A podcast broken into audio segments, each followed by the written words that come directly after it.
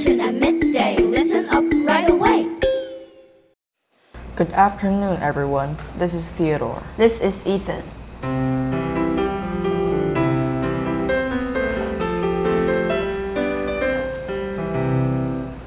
Ethan, do you find the melody familiar? I do, but I can't quite remember what it is. Think harder. In the morning? Aha, it's our school song. Yes, it is. How could I not remember it? Maybe it's because the last time I actually opened my mouth and tried to sing it was like five years ago when I was still a naive first grader. Haha, so did I. But I've always liked the lyrics of it. They're meaningful for they carry the teacher's expectations and wishes for us.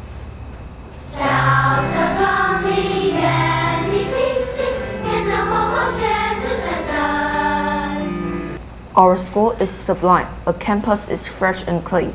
The number of students is vast, and they are all ingenuous and lively.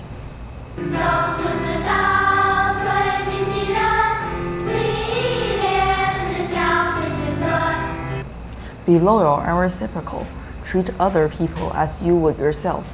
Follow the fundamental principles of conduct propriety, righteousness, integrity, and honor.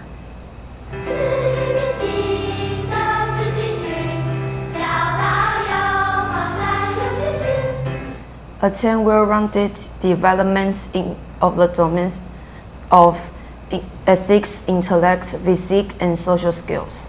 Thanks to our ingenious teachers for their kind guidance.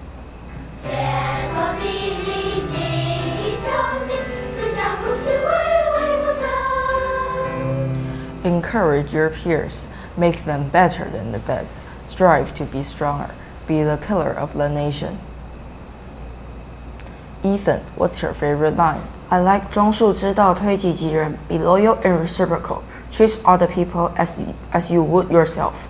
I want to be a kind person. What about you? I like 自强不息，蔚为国珍.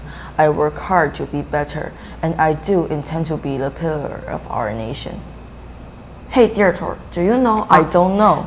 Hey, don't do that. On March 8th is our school's birthday. We should all sing the school song during the assemblies.